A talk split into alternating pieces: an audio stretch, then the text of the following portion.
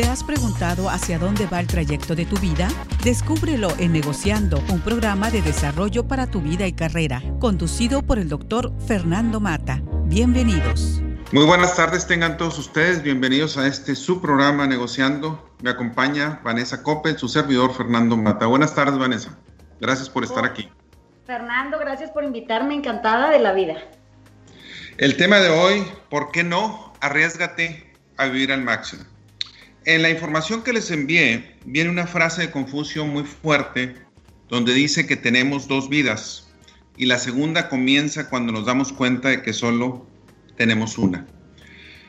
Desafortunadamente lo triste es que muchas personas nunca se llegan a dar cuenta de esto, nunca tienen conciencia de que realmente lo que es vivir al máximo. Desafortunadamente se enfrentan o nos enfrentamos con esta verdad cuando tenemos un punto de inflexión en nuestras vidas. ¿Qué es un punto de inflexión? Es aquello que la vida nos presenta como un golpe contra la pared, con algo bastante fuerte, que puede ser la pérdida de un trabajo, que puede ser algún accidente, un divorcio, eh, la pérdida de un ser querido, etcétera, muchísimas cosas, alguna enfermedad crítica, donde me doy cuenta que realmente no he vivido al máximo, que realmente no he aprovechado y hasta entonces prácticamente viene un despertar. Vivir al máximo es tener una vida equilibrada, muchas cosas. Vanessa, ¿qué nos puedes decir de vivir al máximo? Fíjate que en mi experiencia, eh, esto de vivir al máximo a veces es complicado porque hay una muy mala interpretación de lo que libertad en términos de, máximo significa, ¿no? Y entonces creo que hay una, hay una breve brecha que, se va reduciendo con, la pseudo madurez, es, cuando no sabemos que nos vamos a morir. Y creemos que, aventarnos al vacío para experimentarlo todo eh, sería similar a esto de vivir al máximo, cuando en realidad casi todos son actos autodestructivos. Entonces es muy curioso cuando tengo que explicarle a la gente joven, eh, o incluso a adultos que creen ser maduros pero no lo son, qué significa eh, libertad versus libertinaje. Y normalmente caen en, la, comprensión de que lo que están viviendo es vivir eh, en libertinaje. Eso quiere decir que, tienen todo este montón de experiencias que, que están llenas de como shots de adrenalina que los hacen sentir vivos. Ahora, muchas veces sentirnos vivos a través de este montón de asuntos externos que nos hacen vibrar o nos hacen de pronto sentir descomunalmente vida puesta encima, no se parece nada a lo que vivir al máximo en realidad significa, que vivir al máximo sería vivir con quietud, con verdadera libertad, que es la que trae la responsabilidad, eh, con felicidad, con amor, y sabiendo que eventualmente la pérdida en términos de muerte lo que trae es dolor. Entonces, muchas veces eh, se nos olvida que nos vamos a morir y en lo que se nos olvida que nos vamos a morir andamos buscando la muerte segura, ¿no? En este desborde de consumo de lo que sea, pueden ser, puede ser desde beber hasta jugo verde, ¿no? Alcohol o jugo verde o ultramaratonistas contra los que están todo el tiempo sentados en un sillón, o como que son estos polos que la gente escoge en lugar de escoger la vida del equilibrio, es la vida quieta, ¿no? La, vida que, es verdaderamente libre y es muy feliz. Mira, eh, tienes mucha razón y la palabra, o más bien la comparación entre libertad y libertinaje es mucho, muy fuerte. Cuando yo estaba preparando este material y que te invité a participar, surgen una serie de preguntas que dan miedo que son muy fuertes.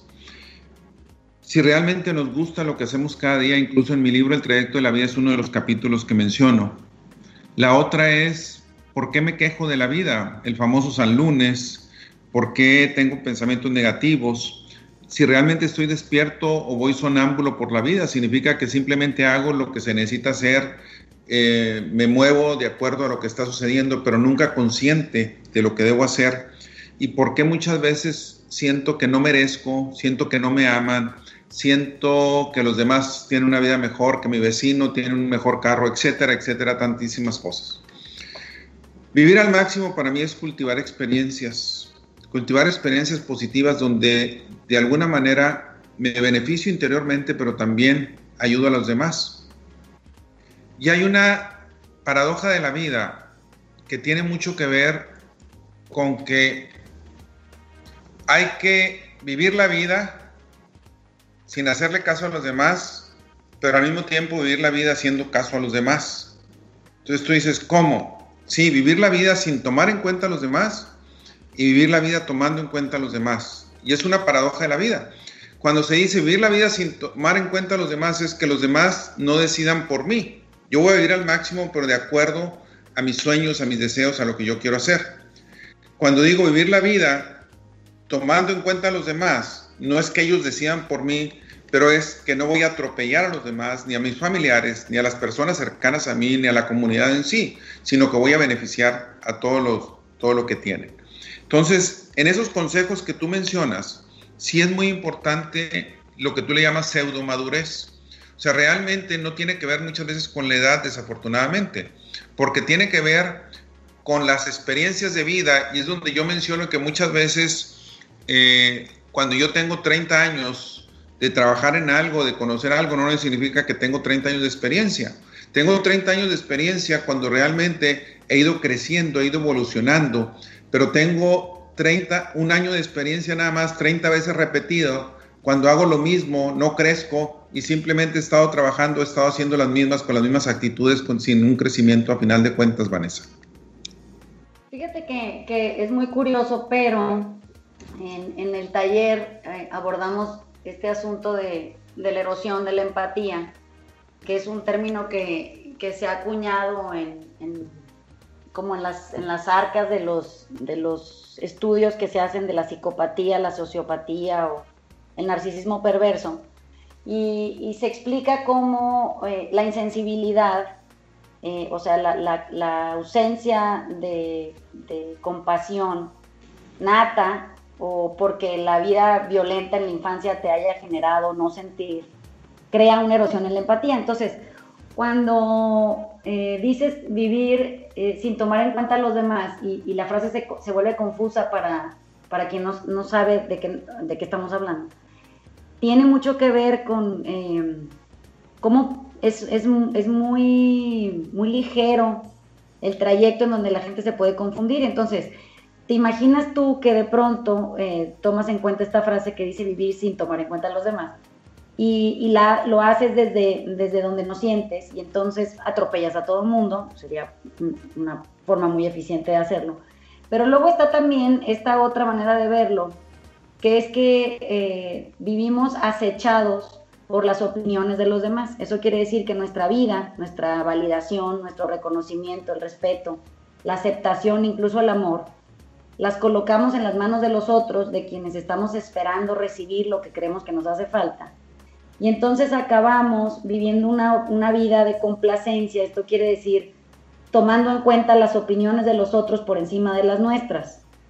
Entonces, cuando tú entiendes que es una opinión, que, es, solo eso, es una opinión, es un punto de vista muy breve, que, que no tiene mucho alcance, porque habiendo 7.6 billones de personas en el mundo, pues te podrás imaginar que hay 7.6 billones de opiniones del mismo evento. Y entonces se vuelve muy asfixiante cuando estamos parados en una vida y, estamos todo el tiempo eh, inmersos en lo que el otro opina de nosotros. Cuando la opinión se acerca al juicio, que es, esta vida que tenemos llena de juicios y opiniones acerca de todo, de nosotros mismos y de los demás, eh, e, efectivamente es una vida que no vale la pena ser vivida, porque es una vida que es lo más lejana a ti posible, ¿sabes? Está siendo filtrada todo el tiempo por la percepción ajena y por la domesticación que hemos recibido y de la cual somos sujetos eternos y, nunca encontramos la verdadera esencia del ser, o sea, ¿quién soy yo? Entonces, eh, la mayoría de la gente que yo conozco y que quiere sanar o que quiere arreglarse o quiere salir de, este, de esta sensación de opresión social y que está empezando como a encontrarse, a buscar un camino, lo que más le cuesta no nada más es la opinión del otro, es la opinión que yo tengo de la opinión que tú tienes de mí. Esa es la que te acaba matando, es la opinión, mi opinión de tu opinión. Entonces, cuando tú opinas que a lo mejor yo no soy merecedora de algo, y yo opino de la opinión que tú tienes, que yo no sea merecedora de algo, es lo que genera conflicto en nosotros. Si yo entiendo que tu opinión es solo eso, es tu punto de vista y es válido solo para ti, entonces yo puedo eh, voltearte a ver con compasión y entender que eso es solo un juicio de valor que se genera desde, desde, desde tu propia experiencia de vida. Y a mí me haría ser un ser maduro no tener nada que decir al respecto, ¿sabes? Que, que solo con mi sensación de gobierno y de autoobservación bastar a lo suficiente como para sentir quietud y poder estar en un espacio en donde la gente no, no opine lo mismo que yo, o no cree lo mismo que yo, o no vive como vivo yo. Mira, Vanessa, sí tienes mucha razón y esos famosos juicios o esa famosa influencia que los demás pueden tener sobre nosotros y desgraciadamente muchas veces vivimos dejando que los demás escriban en el diario de mi vida. Prácticamente lo que hago es regalarles mi pluma, la pluma de mi diario, y dejarlos que opinen y que escriban en mi diario, y que a la hora de escribir ellos, lo que ellos escriben es tan fuerte incluso más que lo, yo, que yo puedo llegar a escribir, sabiendo que debería de saber que realmente se puede borrar lo que ellos escriben en caso de que les haya permitido. Hay una cosa importante cuando hablamos de vivir la vida al máximo, y tiene que ver con el hecho, yo hablaba ahorita de cultivar experiencias, de atrevernos a tener nuevas experiencias. Mi padre, que en paz descanse, él fue de una manera de pensar que cuando yo estaba adolescente, a lo mejor nunca lo entendía, donde yo decía que algo no me gustaba, eh, por decir los tamales, y él me decía, pruébalos. O sea, íbamos a la casa de, una tía de cariño, eh, que en Chihuahua no es normal, en Monterrey sí es muy normal, que a cualquiera le digan tío de cariño, este, pero en Chihuahua no es normal, o sea, si no es de sangre, no se le dice tío, pero mi padre era hijo único y era una persona muy allegada de él, mi tío Humberto. Y recuerdo mucho el evento donde me dice, este, prueba los tamales, y le digo, es que no me gustan, prueba los tamales. Y los probé y no me gustaron, pero no se trata de eso, sino que va a haber muchas ocasiones en que puede no gustarnos algo.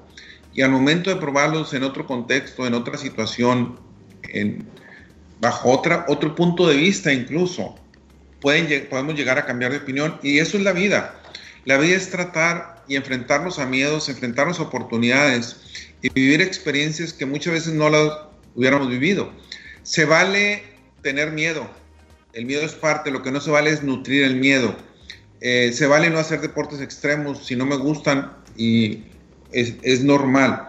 Lo que no se vale es dejar que se me escape la vida es dejar que se me vaya, dejando de pasar muchas oportunidades en muchas cosas. Aquí no hablo nada más de la parte de los deportes, sino hablo de la parte de nuevas oportunidades de negocios, de ir a vivir a otro lado, de conocer otras personas, de viajar a otros, otros mundos, de tomar cursos nuevos, de aprender nuevas habilidades o incluso de disfrutar nuevos pasatiempos, de ver otro tipo de películas, etcétera, etcétera, etcétera, otro tipo de libros que a lo mejor me puede llegar a interesar y se vale decir después de que lo intenté, no, no me gusta, prefiero esto.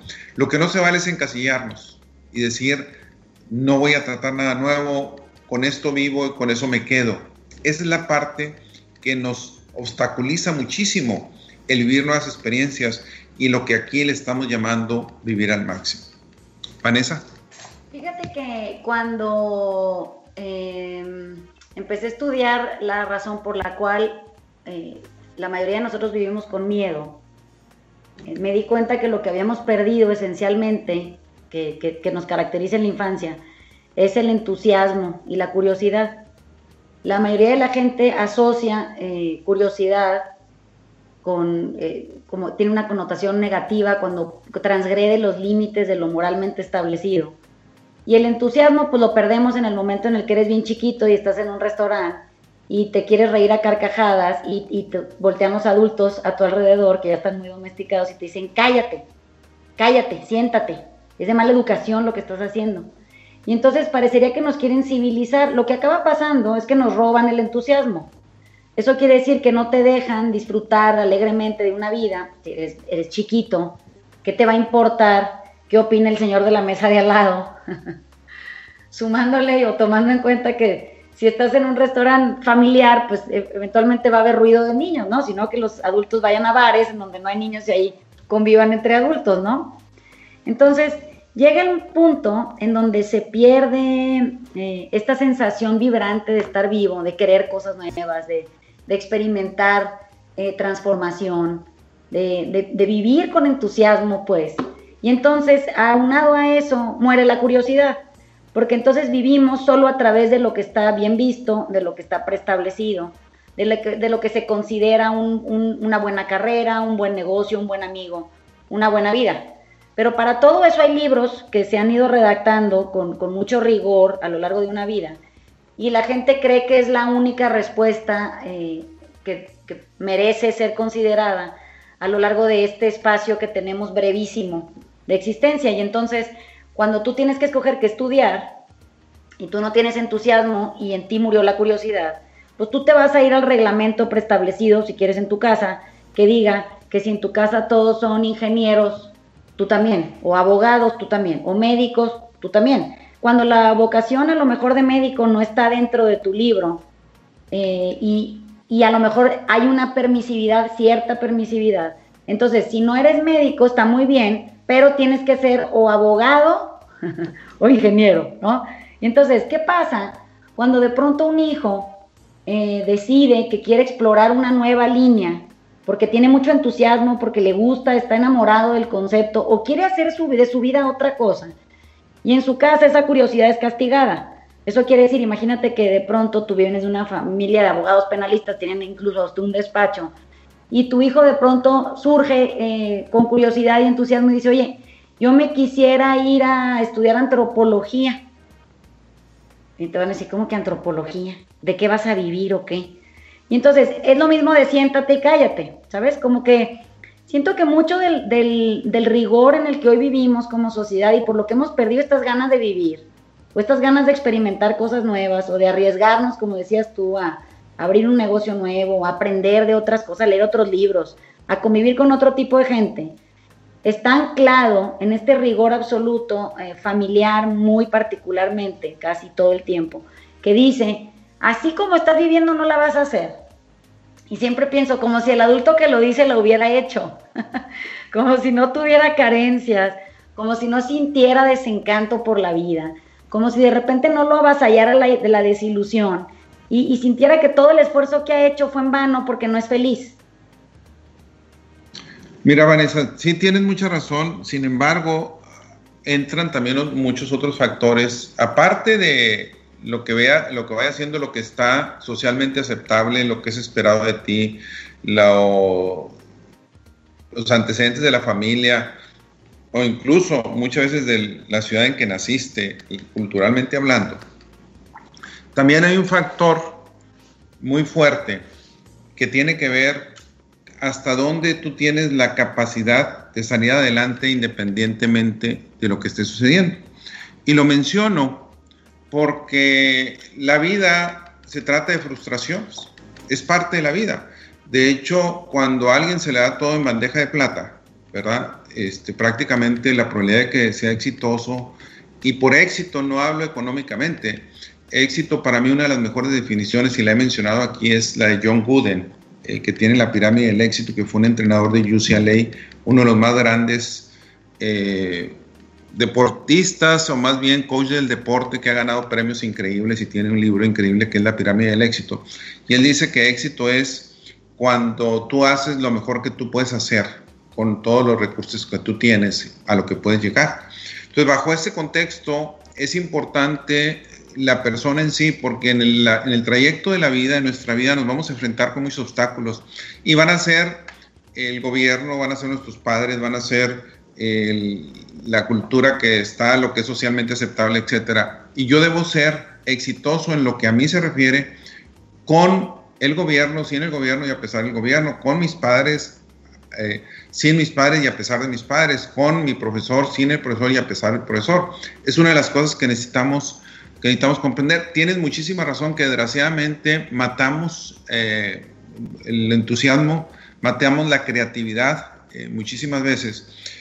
pero también cuando entramos en un punto de, vista, cuando una persona a los 12, 13, 15, un adolescente dice, eh, pues me quiero, quiero estudiar antropología o me quiero ir a escalar el Monte ¿hasta dónde la parte económica, hasta dónde la parte de otras situaciones que se enfrentan eh, este, van a afectar? Y esas son de las cosas que realmente vemos ahora. Hay muchos casos también de éxito de personas que sin los recursos y a pesar de todo lo demás han sido exitosos. Pero por cada uno que ha sido exitoso también hay cientos que no lo han sido en ese trayecto. Entonces es algo complejo, es algo que no hay recetas de cocina.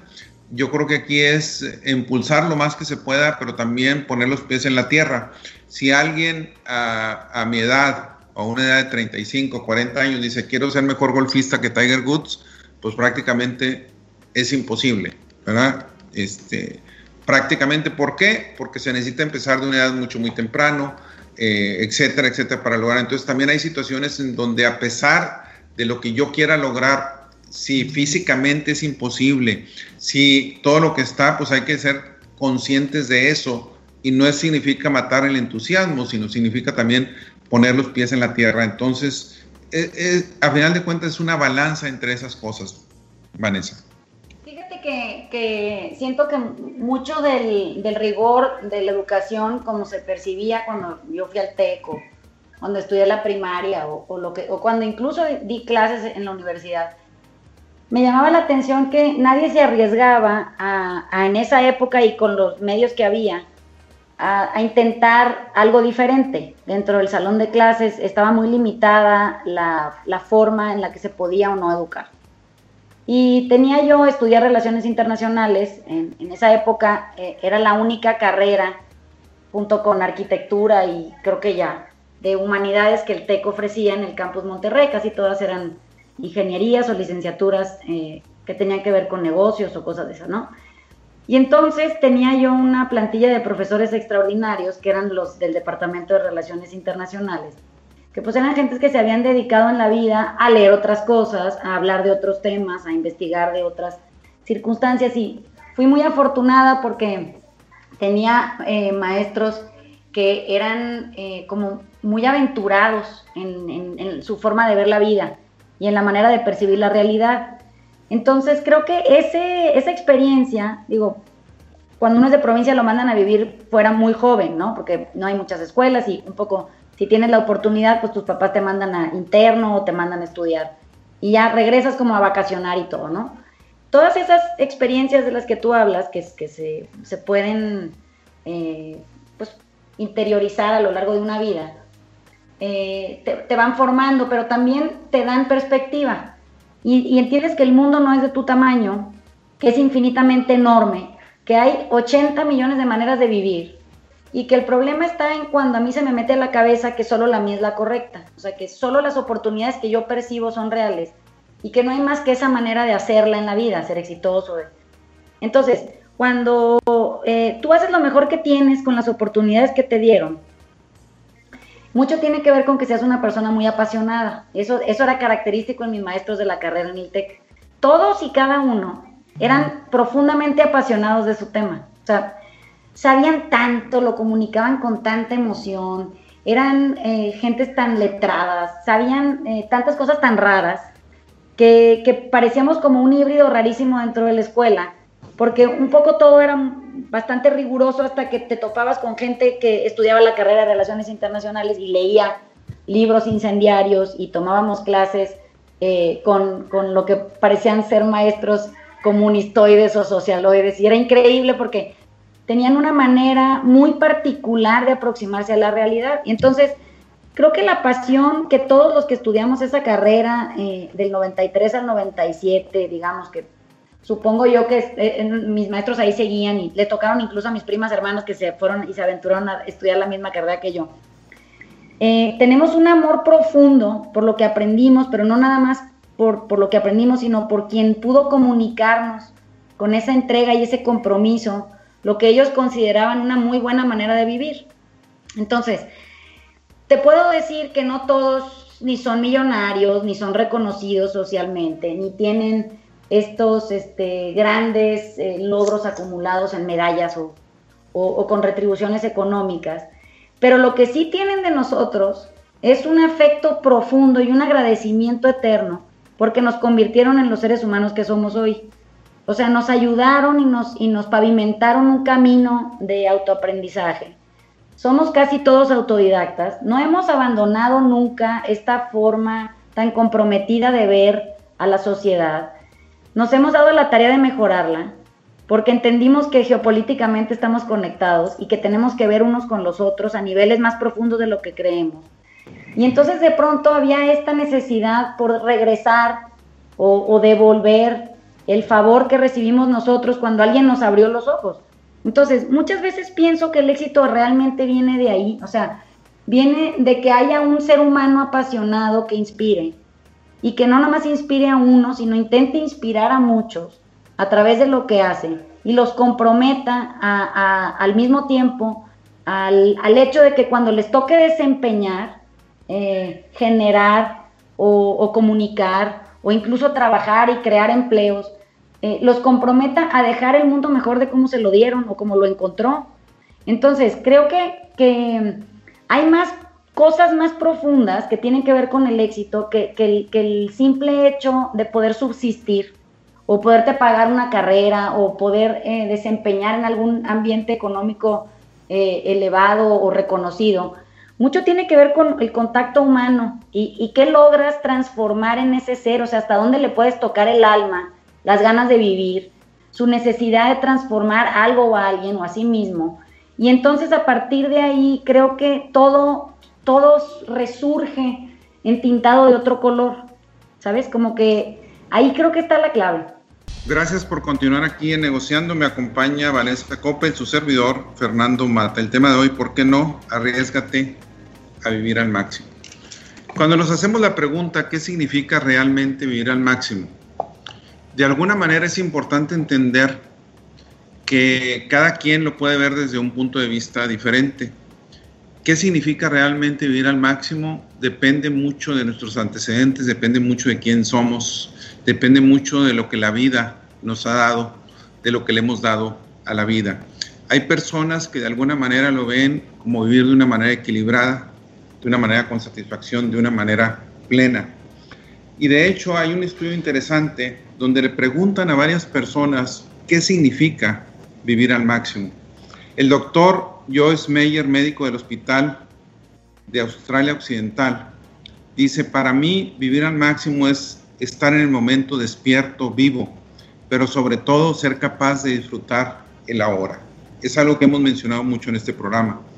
También para el doctor Anthony Rose, psicólogo, presidente y director ejecutivo en Rancho Palos Verde, California, dice, a final de cuentas, las personas más realizadas que yo conozco, aquellas personas que han sido profundamente conscientes de sus fortalezas y sobre todo se han tomado la molestia de tener trabajos, carreras, amistades, compañeros, experiencias, aventuras de algún tipo que pueden fortalecer todo, van, pueden capitalizar esa fortaleza. Hay quien define vivir al máximo como la gratitud, sentir gratitud, incluso por las cosas más pequeñas de nuestra vida, algo que tiene mucho impacto en cada uno de nosotros. Hay una parte que es importante entender y es que el aprendizaje no es de las otras experiencias. Sí, yo puedo aprender, puedo leer, puedo capacitarme, puedo entender, pero al final de cuentas cada quien debe vivir sus propias experiencias, debe tener su propio aprendizaje. Y hay una historia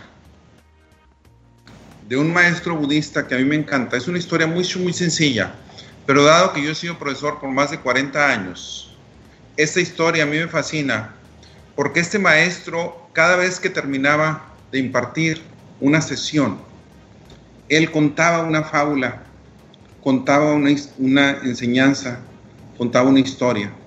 Y un día uno de los alumnos se acerca y le dice, maestro, eh, le quiero mencionar algo. Lo que yo no entiendo es todas las fábulas que nos cuenta, todas las historias, todos los cuentos, nos los cuenta y hasta ahí no los deja, no nos da de qué se trata, no nos dice la enseñanza, la moraleja que viene acompañada de ese cuento, de esa fábula.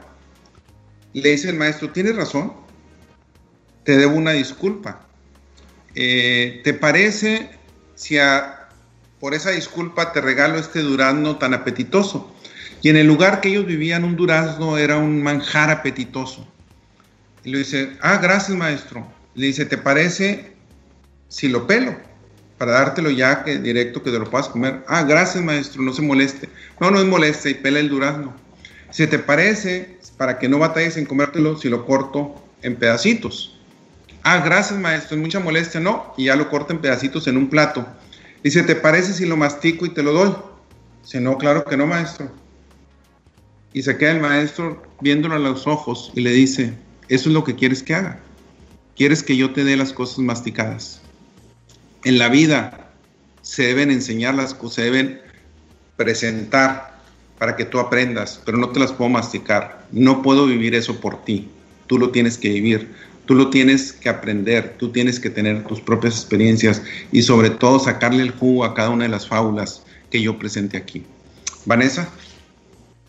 Fíjate que creo que normalmente la literatura, en, cualquier formato, ofrece contenido transformador porque plasma eh, de una manera muy significativa el aprendizaje de un otro. Hay experiencias que no vas a poder vivir, no importa cuántas vidas vivas.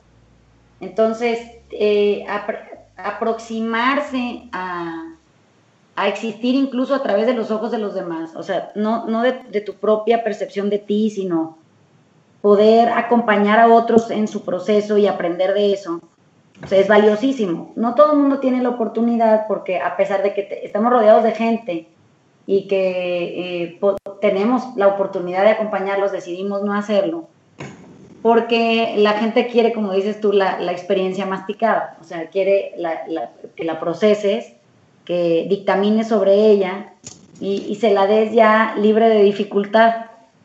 Pero eh, creo que mm, la mayor parte del tiempo no entendemos que la vida es eso, o sea, la vida no es que sea propiamente frustración o desencanto o desilusión, sino que la vida es lo que es. Y, uno tiene que decidir si se sube a la vida a vivirla o si nada más la ve pasar. Creo que al final la gente que más jugo le saca eh, al durazno es la gente que se anima al proceso completo, o sea, a existir en, en, una vida como venga. Y si nos dieran a escoger, creo que no, no seríamos las personas que somos porque escogeríamos el camino menos menos eh, confrontador.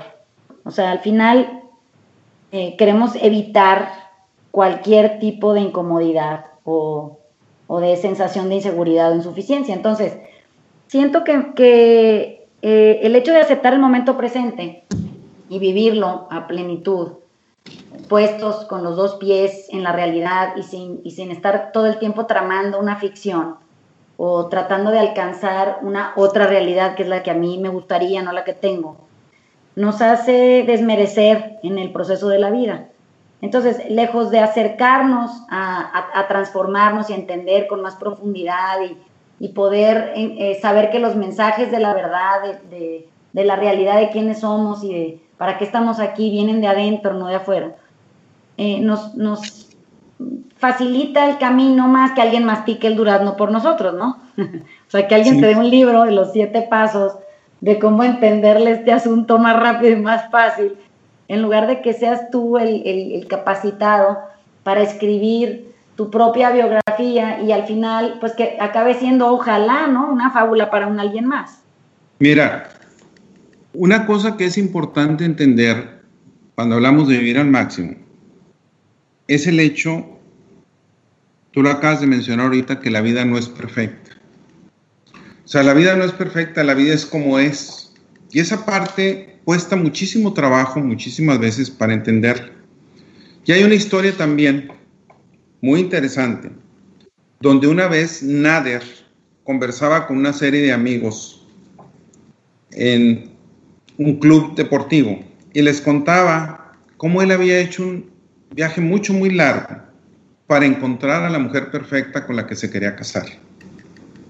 Les decía, viajé a Bagdad, después de un tiempo encontré una mujer formidable, inteligente, atenta, con una gran personalidad. Le dicen, ¿y qué pasó? ¿Por qué no te casaste con ella? Pues no era completa. Después fui al Cairo, y ahí conocí otra mujer también fabulosa, hermosa, sensible, delicada, cariñosa. Dice, ¿por qué no te casaste con ella? Dice, porque no era perfecta. respondió Nader. Entonces fui a otra ciudad y allí por fin encontré a la mujer de mis sueños, ingeniosa, creativa, talentosa, inteligente, sensible. ¿Y por qué no te casaste con ella? le dijeron. Pues resulta que ella también buscaba un hombre perfecto. Y es una historia que es muy fuerte, es muy fuerte en el sentido que en la vida vamos buscando la perfección y muchas veces creemos incluso que en algunas cosas somos perfectos o me creo que soy perfecto. Cuando realmente vivir al máximo es aceptarme con las imperfecciones, es descubrir la belleza, el wabi que en otras ocasiones lo hemos mencionado aquí, que es la belleza de la imperfección. O sea, realmente como seres humanos somos perfectibles, pero no somos perfectos. Y el no ser perfecto es lo que hace magnífica la vida. Si yo fuera perfecto, la vida sería aburrida, sería monótona, no tendría sentido, porque ¿qué hay más allá de la perfección? Pero al no ser perfecto, la vida tiene un misterio, y ese misterio es lo que debo buscar. Cómo mejorar, cómo hacer que otras personas sean mejores, cómo realmente trascender, cómo tocar almas, tocar personas de tal manera que ellos puedan crecer también. Vanessa lo curioso es que alguien crea que sabe lo que perfecto significa. O sea, en nuestra muy pobre humanidad el término nos supera, pero de calle. Entonces, cuando alguien cree que sabe lo que la palabra perfecto significa y tiene un, diccionario codificado con términos que avalan eh, la definición del término, falla rotundamente porque la perfección se percibe desde, desde un par de lentes individualizados para cada quien y vienen de historias eh, larguísimas, familiares, sociales, históricas en sí mismas, pasando el tiempo este, por los siglos de los siglos, eh, desde donde se ha cambiado el término de lo que perfecto significa. Entonces, ya a estas alturas pensar que sabemos lo que es ser perfecto, eh, pues creo que como que se vuelve esta propuesta necia, ¿no? Humana, necia, de, querer eh, convencer al mayor número de gentes de darme la razón. Entonces, ¿por qué no nos liberamos de esa idea? Eh, es sorprendente cuando el término ni siquiera existe en, su percepción o en la concepción de la totalidad. O sea, es, es como creer que entendemos humildad. Nos podemos acercar a ella eh, en una sensación eh, de un alma arrodillada ante la grandiosidad del mundo, ¿no? O del universo mismo. Pero decir que somos gente humilde, pues también nos supera, ¿ves? O, feliz, o sea, el amor per se son como, como conceptos enormes. y tocarlos, rozarlos siquiera, requeriría de nosotros casi divinidad. Entonces, esta lucha constante por estar avanzando hacia el término, eh, en, el entendido de que es transformable y de que entre mayor comprensión de mí tenga, más fácil sé que no sé nada, pues entonces eh, eso se acerca un poco más a la humildad, se acerca más honestamente al amor propio, eh, se aleja del, del concepto de la perfección por completo, porque lo perfecto es rígido, y entonces eh, nos acercamos a la flexibilidad de, una vida breve, eh, en el entendido de que tampoco vamos a durar, todos nos estamos muriendo, todos nos estamos muriendo sin excepción. Y no tenemos idea de cuándo ese momento pueda o no suceder. Entonces, como que si eso no te vuelve humilde y, te, hace entender que tu momento presente, o sea, el ahorita es lo único que tienes y que fuera de eso no existe nada, entonces, eh, no vamos a avanzar ni, como seres compasivos, ni como entes sociales, ni conectados entre nosotros, ni cercanos al alma del de enfrente. Fíjate una cosa, Vanessa, que es importante al hablar de la perfección, de la rigidez. Algo que nos obstaculiza tremendamente a los seres humanos es el hecho de vivir con miedo. Y el miedo es parte de nosotros, el miedo es parte de la vida. El miedo tiene sus encantos. El miedo nos sirve para no morir cuando estamos bajo peligro. El miedo nos ayuda para reaccionar de cierta manera cuando es de sobrevivencia, cuando es importante. Pero muchísimas veces nos obstaculiza, nos paraliza. Y de alguna manera todos tenemos, los miedos son normales, no hay persona sobre la faz de la tierra que no tenga miedo. Y si la hay, pues prácticamente es una persona inconsciente a final de cuentas de lo que es la vida, porque la vida es de miedos. Pero tener miedo no es malo. Lo que es malo es como hace un rato decía yo, es nutrirlos. Todos vamos a tener circunstancias, defectos personales, algo que nos detiene. Y aquí es donde, ¿cómo le hago para superar esos miedos? Y yo creo que eso es una de las cosas que vale la pena vivir. O sea, el hecho de trabajar fuertemente en esos miedos. Y debo entender que hay cosas que puedo controlar y hay cosas que no puedo controlar. Cuando hablamos de vivir al máximo, es el hecho de si me voy por la batalla o tomo una taza de té. ¿Qué quiero decir con esto? En una ocasión, en una guerra en la cual los ingleses estaban enfrentando, un pelotón se ve cercado por el enemigo y le dicen al que comandaba el pelotón, le dice, oiga mi sargento, ¿qué hacemos? Prácticamente estamos muertos, o sea, la probabilidad de que vamos a morir es muy alta, o sea, estamos rodeados, no tenemos escapatoria, nos, son 10 a 1 por nosotros, y le dice él, ¿qué horas son? Las 5 de la tarde, vamos a tomar un té. Y los soldados no entendían. Oiga, pues está loco este sargento, ¿qué le pasa? En lugar de prepararnos, ¿qué vamos a decir? Vamos a tomar un té y tomaron el té. Dejó pasar como media hora, como una hora, y en eso dijeron, oiga, se movieron hacia otro lado, creo, que hay una escapatoria. Y entonces ya pudieron escaparse. Y la moraleja atrás de esto es el hecho de que algunas veces necesito tener la calma y no hacer nada cuando no hay otra solución. Y se vale. Pero si el pánico me gana también en esos momentos, que a lo mejor voy a morir. En ese momento dice el sargento, después cuando lo entrevista, dice, ¿por qué hizo eso? A lo mejor, si estamos muertos, estamos muertos. Pero ahí no tenía sentido tomar ninguna decisión.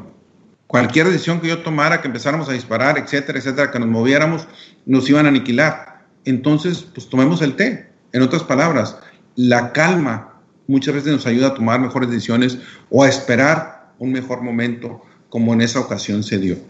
Vanessa.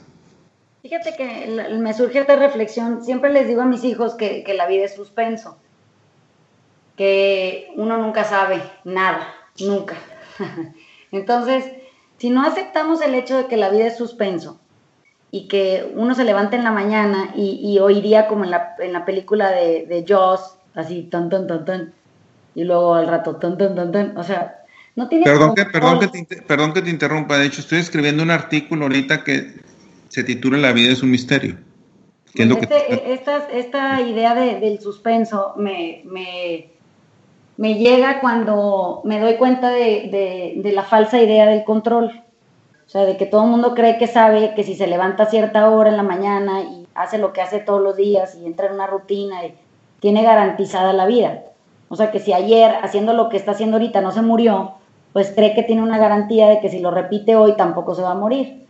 Entonces, eh, surge la rigidez, surge la inflexibilidad y surge una falsa certeza, eh, que es que entre más tengas eh, controlado tu espacio, a las personas en tu espacio, su comportamiento, su manera de ver la vida y desempeñar, tú estás a salvo. Esa es una falacia. Entonces, en, esta filosofía budista que, que no se ha estudiado de sobremanera como debería, creo que lo único que hacen es recordarnos que esta necesidad enfermiza, eh, occidentalizada por controlarlo todo y tenerlo bajo cierto y estricto rigor organizado, nos va a matar, es porque eventualmente sí nos vamos a morir, sin excepción alguna, ningún ser humano está exento de morir. Y al mismo tiempo parecería que, vivimos ciegos ante la posibilidad de, aprovechar el, al máximo lo que tenemos enfrente disfrutarlo a profundidad, ser felices con ello y soltarlo al siguiente minuto, porque ahora sigue el siguiente ahorita.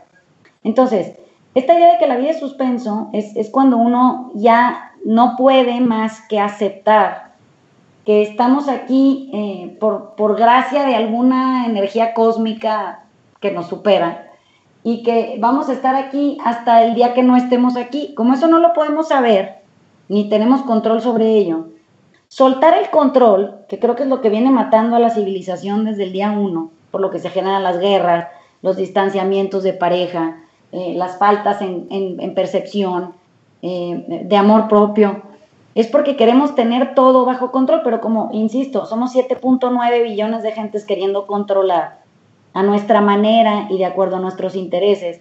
Pues tenemos el mundo que tenemos exactamente por esa razón, porque no nos ponemos de acuerdo en, simplemente existir de manera compasiva para el otro, en acompañamiento silencioso, aceptantes de la realidad. Mira, hay una gráfica que yo utilizo y que me gusta mucho. La gráfica es de 2 por 2, donde hay cuatro cuadrantes, lógicamente. En un eje está el tener sueños o el no tener sueños. O sea, dos opciones, puedo no tener sueños o puedo tener sueños. Y en el otro eje está, puedo no actuar, no hacer acciones o tener o actuar tener acciones. Cuando yo no tengo sueños y no actúo, prácticamente soy un muerto en vida, soy un cadáver en vida. No tengo sueños, no busco nada, nada más pasarla y no hago nada, aparte no actúo. Cuando yo tengo muchos sueños, muchas cosas que quiero lograr, pero no actúo, pues soy un romántico, soy un idealista, pero ahí me quedo. Cuando no tengo sueños, pero actúo, estoy haciendo muchas cosas, soy hiperdinámico. Soy aquel que empieza a trabajar a las 7 de la mañana y me acuesto a las 12 de la noche, trabajo todo el día. ¿Qué hiciste? No sé, pero trabajé todo el día, porque no tengo sueños, no sé hacia dónde voy. Cuando hablamos de vivir al máximo, para mí vivir al máximo es tener sueños y actuar, no quedarme parado. Una de las principales falacias para mí es el hecho de no tengo tiempo. ¿Por qué no he hecho esto? Porque no tengo tiempo. ¿Por qué no le llamaste a tu mejor amigo? ¿Por qué no fuiste al sepelio de tal persona?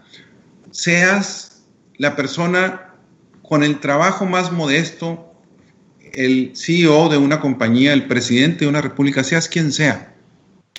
Todos tenemos el mismo tiempo. Y es no darme el tiempo es muy diferente a no tengo tiempo. Y tiene que ver con esa gráfica. Tiene que ver dónde estoy parado, qué acciones, tiene que ver con prioridades, sí, porque a final de cuentas nuestra vida tiene, todos tenemos los mismos minutos, los mismos segundos, pero realmente es cómo la aprovechamos y a qué la quiero dedicar. Pero planteate y más que todo, hazte el cuestionamiento de tu vida, qué es lo que estás haciendo con tu vida. Vanessa, para terminar, nos te quedan aproximadamente unos dos minutitos. ¿Qué le quieres decir a nuestro radio escuchas relacionado con vivir al máximo. Creo que lo único que quisiera agregar es que ojalá y nunca se nos olvide que, estamos eh, vivos para servir, que venimos siempre a este mundo, en, esta existencia tan breve, a servir a otros, a, aprender eh, a estar quietos y dejar que la gente que esté a nuestro alrededor sienta quietud, a ser libres y permitirle a otros sentirse libres a nuestro lado a ser felices y hacer extensiva esa felicidad a los demás y amar de manera incondicional y en la medida de lo posible a todos, porque el chiste es que estamos aquí para servir y querer a más gente, no a menos gente. Cuando eso no se confunde, eh, la escala de valores en sueños y aspiraciones tampoco se confunde. O sea, nadie quisiera servirse, ¿ves? Y, esto de, escoger entre ser servido o servir, ya no debería de ser ni siquiera una opción. O sea, deberíamos de servir, punto. Y eso aplicaría en cualquier nivel, ¿no? Político, económico, social, eh, de pareja, familiar. Eh, nos aleja de, la egolatría que, hace tan profunda la erosión de la empatía de los demás. Entonces, fuera de eso y agradecerte la invitación, este, creo que no tengo nada más que agregar. Bueno, muchas gracias Vanessa. Mira, yo quisiera terminar con la parte, yo me empecé diciendo vivir al máximo es cultivar experiencias. Vivir al máximo es ver qué tanto impacto a los demás, qué tanto realmente busco mi paz interior, pero sin olvidarme que debo impactar a los demás. Y tú acabas de mencionar algo muy importante, que es el que no, el que no vive para servir no sirve para vivir, a final de cuentas. Vivir al máximo es vivir con un grado de conciencia lo más que se pueda, estar consciente, porque puedo vivir ignorante vivir ignorante se vale y puede a lo mejor llegar a ser feliz y es válido. Pero una vez que cada uno de nosotros hemos estudiado, cada uno de nosotros hemos tenido el privilegio de haber tenido ciertas, ciertas satisfacciones y sobre todo ciertas comodidades en nuestra vida, porque no es, es simplemente muchas veces la cuna en que nacimos, muchas veces las cosas que sucedieron, o incluso el esfuerzo que yo pude haber hecho, o el esfuerzo de alguien más de mis antepasados, como mis abuelos y mis padres. Debo primero estar agradecido, pero en segundo lugar, debo estar al servicio de los demás, como tú mencionabas, Vanessa. Y, y si estoy consciente, no puedo cerrar los ojos, no puedo hacer como que no lo sé. Una vez que tengo ese privilegio, tengo la responsabilidad de impactar a los demás. Y al hablar de vivir al máximo, es realmente cuestionarme cómo estoy impactando a los demás. Realmente es cuestionarme hasta dónde les estoy dedicando tiempo. Preocúpate, preocupémonos. El día donde yo no impacto a ninguna gente, donde yo lo que hago no tiene ningún valor real y por valor refiere que no hago mejor la vida de los demás. Ahorita, Vanessa, tú mencionabas algo de la época que tú estudiaste. Yo ahí difiero un poquito y te voy a decir en qué rápidamente. Yo creo que todas las épocas son maravillosas. Yo te puedo decir que yo estudié ingeniero industrial, me gradué en 1980 y hay generaciones estupendas de ingenieros que lo que tú ves, el apoyo que tienen entre ellos, el apoyo a sus comunidades, y te puedo hablar de la generación de los industriales del 8.2, que fui profesor de ellos, y que sigue siendo una generación de muchísimo impacto, de muchísima eh, cercanía donde no solamente se apoyan, sino apoyan a muchos otros. Los industriales del 8.5 también, de, estoy hablando de gente que fueron mis alumnos o incluso mi propia generación industrial del 80. Entonces yo creo que no tiene que ver nada más con la carrera, tiene que ver con lo que buscas y cómo te integras con los demás y el impacto que puedes llegar a tener. Pues más que todo agradecerte, Vanessa, que hayas estado por aquí, agradecerles a todos nuestros radioescuchas. Los invitamos a continuar con nuestra programación. Que tengan ustedes muy buenas tardes.